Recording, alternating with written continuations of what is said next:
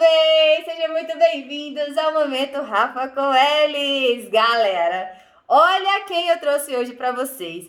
Gabriel Rainho. Gente, se liga nesse currículo dele aqui, cara. Ele é coordenador da Jeff Team, ele é árbitro coordenador da AJP, ele é o coordenador, treinador principal, né, da sede na Europa, da Jeff Team. Ele começou o BJJ com 6 anos de idade, pegou preta com 23 anos, é preta de judô, jiu-jitsu. Caraca, professor, tu viveu jiu-jitsu sua vida inteira. Me fala sobre isso, se apresente aí pra galera. Primeiramente, é um prazer estar falando com vocês aí, da, da Rádio Arte Suave FM, e com você, Rafaela, obrigado pela oportunidade. É, uma, uma vida praticamente inteira dedicada ao jiu-jitsu e muito satisfeito com isso aí. Caramba! Se, você quiser dar uma respondida, quantos anos você tem, professor? Estou com 35. Caraca! Pô, então foi muitos anos, 29 anos de jiu-jitsu, é isso? Desde que tudo que eu me lembro da minha vida, tem jiu-jitsu ali é, acompanhando. Caramba, que legal! Sempre foi GF Team? Não, eu, na verdade, eu comecei com o professor Laerte Barcelos, de Subido do Rio de Janeiro, onde eu peguei todas as minhas faixas infantis até juvenil. Daí eu fui para a GF Team, que na época era a Universidade de Gama Filho. Depois se tornou a GF Team. Que é, é Grappling Fight? Como, como é que é a, a sigla? Sim.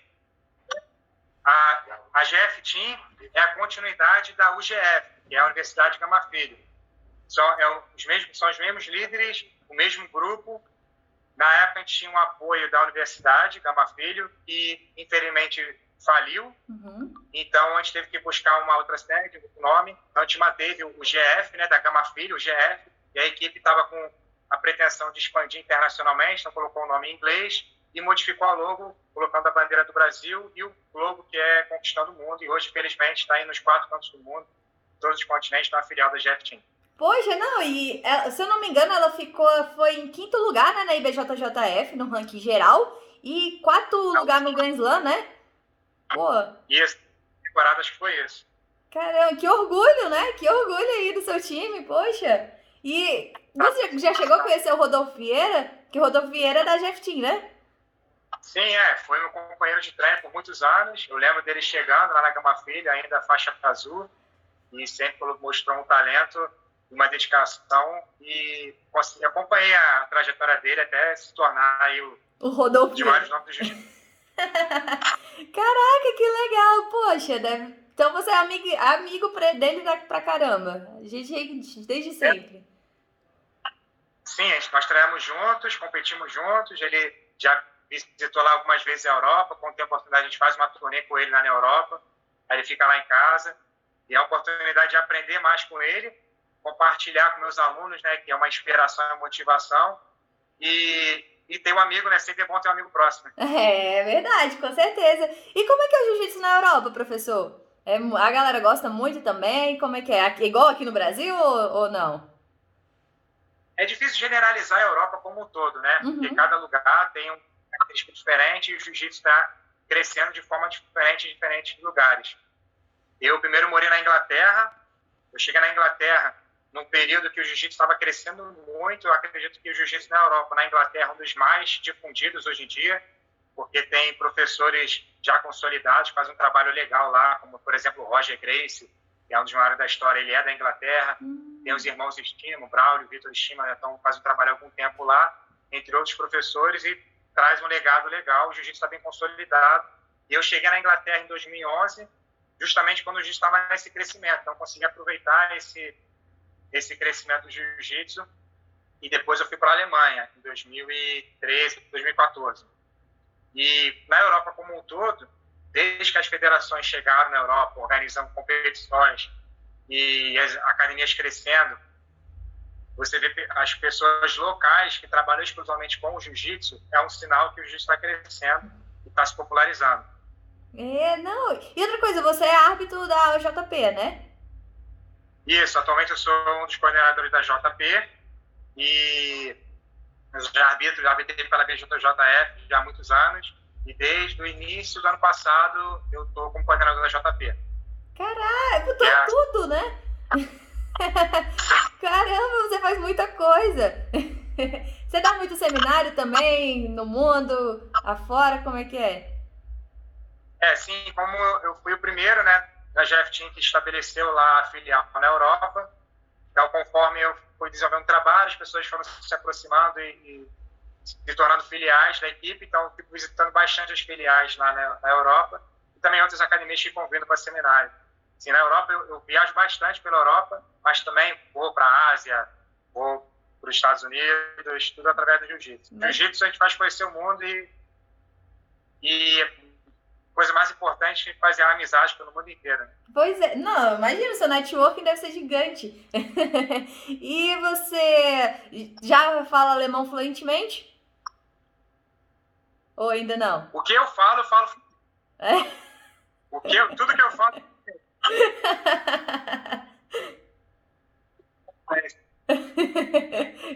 Eu não me deram a faixa marrom no alemão. Você, aprendeu? Deu uma cortada, fala de novo. Os alunos me deram a faixa marrom no alemão já. Foi.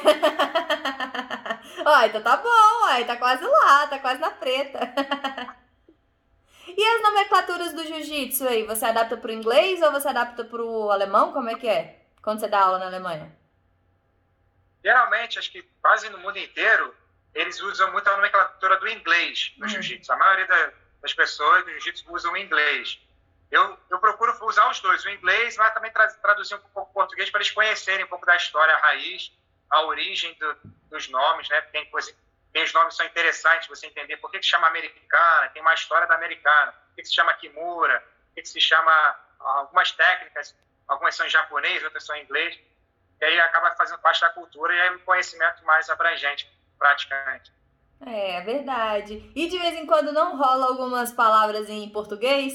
na hora do treino, bora, é isso aí, amassa ele. Rola ou não? Não. Primeira coisa que eles aprendem é palavrão, né? Escuta muito nas competições. Para a competição, escuta os palavrões, é, mas a gente usa bastante. geralmente, palavras motivacionais de português são utilizadas, eles escutam bastante. Vamos, vamos, bora, bora. Pega, pega, eles sabem. Eles entendem. Caraca, que legal. Eles pedem também para aprender o português ou eles não têm muito interesse? muitos faixas pretas aprendem pelo convívio com brasileiro, muitos vêm ao Brasil, então fica convivendo, treinando com brasileiro, tem muitos brasileiros também que dão aula lá fora, então eles se interessam em aprender. Ah, então. E o judô? Você começou primeiro jiu-jitsu ou judô? Eu comecei no jiu-jitsu primeiro e com 10 anos mais ou menos eu fui pro judô. Eu já tinha uma base do judô, meu, meu primeiro professor de jiu-jitsu e o meu professor atual também é, são professores de judô, tem trabalhou muito a parte de queda, então já tinha uma base do judô. E eu, eu migrei para o judô principalmente por causa de bolsa de estudo em escola particular. E não tinha o jiu-jitsu, era o judô, aí foi quando eu iniciei no judô. Caramba, porque normalmente as pessoas vêm do judô e vêm pro jiu-jitsu, né? Quando é criança, é, é mais comum fazer judô do que jiu-jitsu. E você não, veio do jiu-jitsu. Exato. Você, você começou jiu-jitsu por causa dos seus primos? Eu comecei junto com meus primos, nossos pais, nós morávamos no mesmo bairro, aí eles procurando um esporte para a gente praticar, aí viu que tinha uma academia de jiu-jitsu próxima, e nós começamos juntos. Ah, mas ninguém na sua família fazia jiu? Antes não. Ah, então foi o pioneiro. Já dá continuidade no legado agora, as próximas gerações continuarem. Justamente, justamente. E você nunca viveu de outra coisa, sempre foi do jiu-jitsu? Então, eu costumo dizer que o jiu-jitsu me. Eu tive a oportunidade, através do jiu-jitsu judô, de estudar numa faculdade particular, através de bolsa de estudo, e eu estudei a profissão mais próxima tá, do jiu-jitsu, esporte e educação física. Uhum. Tá, eu trabalhei com professor de educação física por muito tempo, sempre também como professor de luta, tanto judô quanto jiu-jitsu. E a partir do momento que eu é, estava fora do meu país, as oportunidades que surgiam para mim foram através do jiu-jitsu. Então, continuo sendo professor de educação física, mas atuando exclusivamente com jiu-jitsu. Eu costumo dizer que o jiu-jitsu me levou à educação física e a educação física me preparou para ser o melhor professor de jiu-jitsu também. É, é verdade, é um ciclo, né? Vamos se ajudando, legal, legal. Você foi com quantos anos para fora? Você foi para qual país primeiro? Foi Inglaterra, né? Foi onde você conseguiu a bolsa? Hum.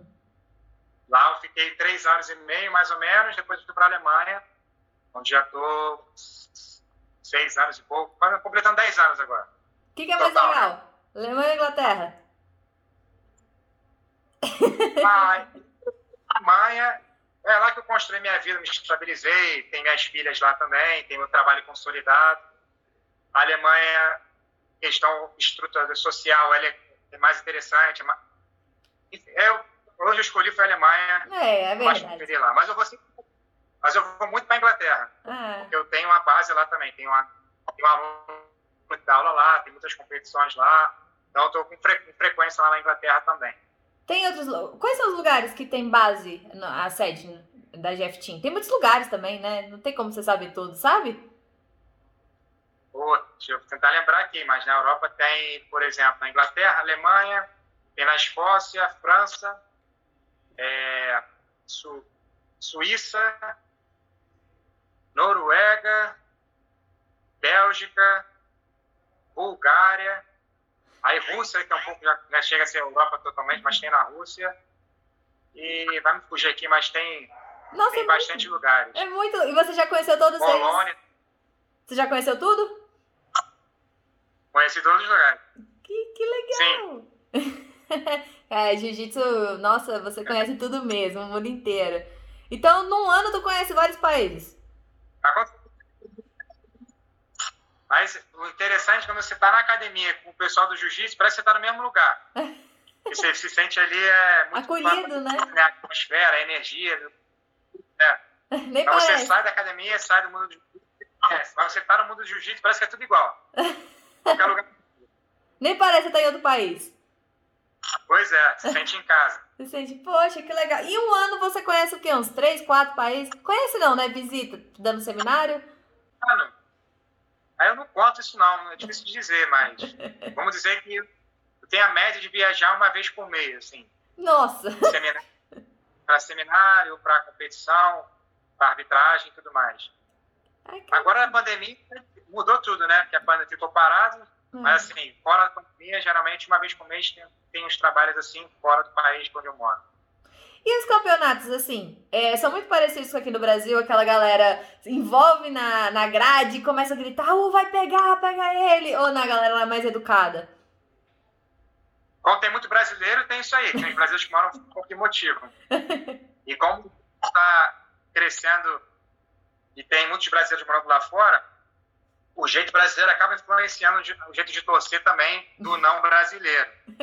Mas não tem comparação com o Brasil, né? Não, né? Essa não energia. Mas tem umas coisas assim específicas dele lá, de gritar. Esse jeitinho brasileiro. Ai, meu Deus do céu. Eu conversei uma vez com um italiano que faz jiu-jitsu disse que a galera fica, quando em competição, quando fala que você vai competir com um brasileiro, eles já ficam morrendo de medo, fala, ah, vou perder porque eu vou lutar com o brasileiro. É isso mesmo? Você que é professor aí da galera, eles têm medo mesmo de brasileiro ou não?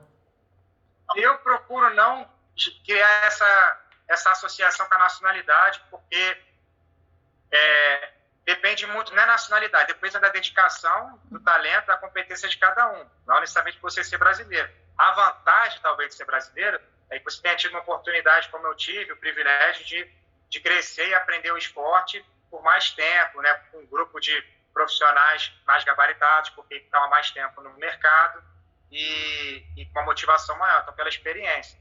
Mas eu acho que o não brasileiro não deixa nada a desejar para o brasileiro, e você vê cada vez mais eles estão chegando. E para quem trabalha com jiu-jitsu, principalmente fora do Brasil, é interessante ver o não brasileiro também se destacando. Então, o meu aluno que não é brasileiro, ele nunca vai chegar achando que ah, o brasileiro vai ser melhor do que eu. Não, tem que acreditar em você. É, Mas o brasileiro ainda é o domínio nas competições, vai ter um predomínio maior dos brasileiros, com certeza. Mas se você vê no europeu, nas faixas coloridas, tem muito não brasileiro que ganha.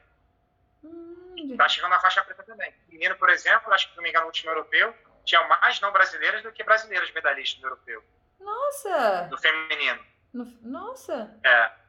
E, mas também a questão de, de passagem, estada, né? É, é muito mais caro aqui pra gente também, né? Então, às vezes, não tem, a competição também não é muito grande de indo brasileiros, né? Ou não? Ou tem muita também gente? Tem, muito, tem muito brasileiro competente, talentoso, bom, que não consegue viajar, né? Que só compete no Brasil, que não consegue por causa de visto, passaporte, essas coisas.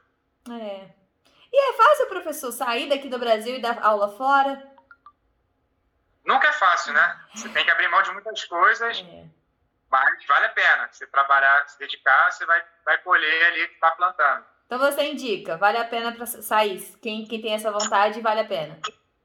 Eu indico para quem se propõe a isso e está também é, disposto a pagar o preço. É. Você tem que querer, né?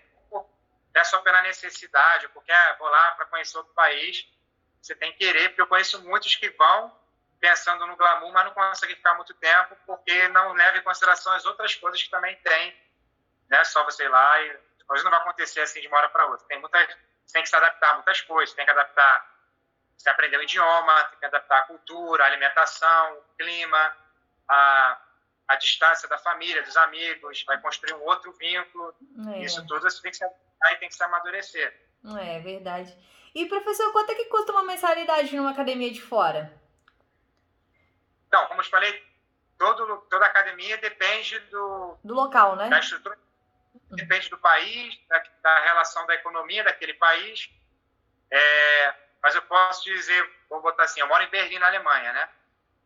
A média da mensalidade lá, dependendo do plano que você faz, pode ser um plano anual, plano semestral, botar a média de 70 euros por mês.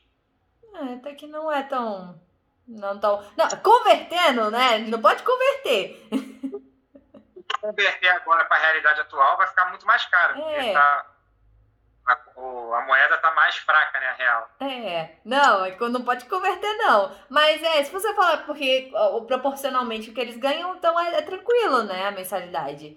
Porque eu, eu, eu, entrevistei uma do, dos Estados Unidos, ela falou que lá tá entre 150 euros, 150 dólares. Aí eu, então, achei um pouquinho alto até. É, eu falei assim, eu achei que ia ser isso, uns 70, 50 dólares. No... Nos Estados Unidos já está mais estabilizado, tem muitas academias, já é mais profissional lá. E na Alemanha, onde eu tô, tá chegando nesse patamar. Ah, tá cheio. E tem muita academia de Gil? Uma atrás da outra ou ainda não? Tão próximo uma da outra. Assim, pelo, pelo tamanho da cidade, tem poucas. Mas acho que tem são, são boas, tem bastante aluno. Hum. São grandes, tem a estrutura boa. E você dá. Mas tem potencial pra... É, você, quando é que você vem pro Brasil? Eu, eu, quando eu vou pro Brasil? É. Você já... Oi? A, a ficar de vez, eu vou no Brasil sempre. Uma vez por ano tem que estar no Brasil. Ah, você sempre vem. Mas sempre vem para seminário ou você sempre vem para passear? Eu sempre venho de férias, visitar família, os amigos.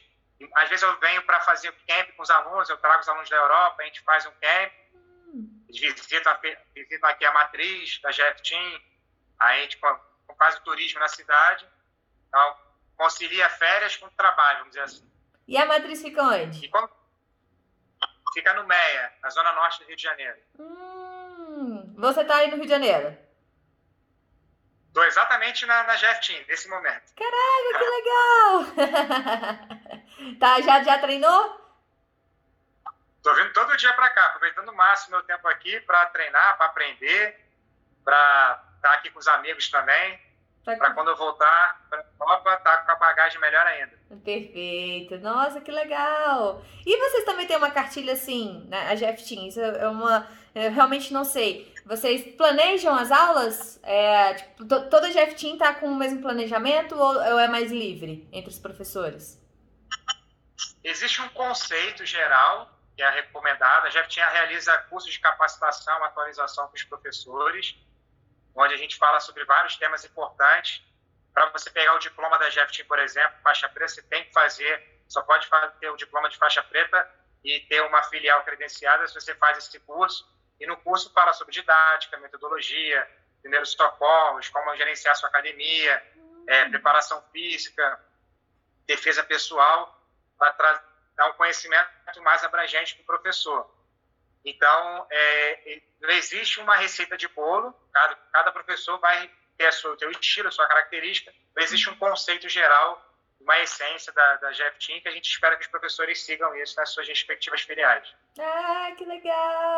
E quais os próximos seminários que você vai dar? Então, tem o seminário agendado aqui no Rio de Janeiro, que vai ser em Campo Grande, uma das filiais da Team, num bairro de Campo Grande. E daí eu vou fazer esse em Brasília, que eu estou ansioso aí para conhecer o Jiu-Jitsu de Brasília. Ah, você nunca veio em Brasília? Que... Eu. Você já veio em Brasília? eu fui para Brasília quando criança, não. Caramba! Eu fui muitos anos atrás, eu não recordo. Então, para mim, vai ser como se fosse a primeira vez. que legal! e aí, mas aí, que mais? E... Que dia vai ser de Brasília? Deixa eu me lembrar aqui agora a data. É, acho que é... Vou dar uma em Ceilândia, que é próximo aí. Em Brasília, na capital. Dia 9 de fevereiro, às 19 horas. Aí tá para confirmar a data em Goiânia. Hum, e vai ser logo depois, aí é próximo. Na Jeftim de Goiânia. Eu vou estar na Jeftim de Brasília, depois na Jeftim de Goiânia. E, de, e daí eu vou para Curitiba, na Jeftim Curitiba, logo depois, que vai ter o campeonato da, da JP, onde eu trabalho, na cidade de Curitiba. Eu já vou estar lá, vou aproveitar e vou visitar a Jeftim Curitiba lá também. Ah, já vai conhecer. Poxa, mas já, lá, de lá você já conhece ou não? Você vai conhecer? Bem, não conheço, vai ser a primeira vez. É, mais o mundo afora do que o Brasil, né? É verdade, eu conheço muito aqui mesmo. Cara, mas também é mais, tem mais tempo lá fora do que aqui, né, morando? É, profissionalmente sim. Quando, é, o tempo que eu vivi aqui, eu fiquei praticamente só no Rio de Janeiro. É, não ia pra fora muito, não viajava muito assim, né? Conhecendo. Tinha verdade. É, que legal, poxa. E aí, o, o, seminário que vai ser aqui em Brasília, vai ser com kimono ou sem kimono? Vai ser tudo de kimono. Você prefere dar com kimono? Ou, ou tu faz pra você? Eu acho que o jiu-jitsu, a essência do jiu-jitsu é de kimono. Tem a, uma variável do jiu-jitsu sem kimono, que também eu gosto, trabalho muito, até porque eu trabalho muito com o pessoal do MMA. Então, é importante treinar sem kimono. Mas o kimono é a nossa essência, né? É. Tem como achar o sem melhor do que o de kimono, porque o jiu-jitsu é de kimono. É de kimono, é verdade, é verdade. E uh, qual é o valor, professor, da inscrição? Já falou pra galera assistir? É, é, primeiro, é aberto ao público ou é só da Jeftim? É aberto a todo mundo. Hum. Para maiores informações, procurar o professor Felipe Allen Castro, da Jeftim Brasília. Ele vai explicar tudo para vocês. É, serão três horas de seminário. Eu só não sei se tem um valor separado para quem é GFT ou não GFT. Uhum. Então, tem contato com o professor Alen Castro para ele passar mais informações. E procura lá GFT em Brasília e lá que vai ser o seminário. Quer deixar mais um recado aí para a galera? Quer mandar um beijo para alguém? Esse é seu momento. Agradecer mais uma vez a oportunidade, pessoal da Rádio Arte Suave FM. Agradecer você também pela oportunidade e dizer que eu estou ansioso em conhecer o pessoal de Brasília, o pessoal do Jiu-Jitsu, da GFTIM, não GFTIM, e aguardo vocês lá no seminário. Não, fechou, estarei lá, ó, vamos lá, galera, seminário. Com certeza ele tem muita coisa para passar pra gente. Nossa senhora, já estou super ansiosa para aprender com você. Então, valeu, galera, estamos ficando por aqui. Até breve. Tchau, obrigado, tudo de bom. Valeu.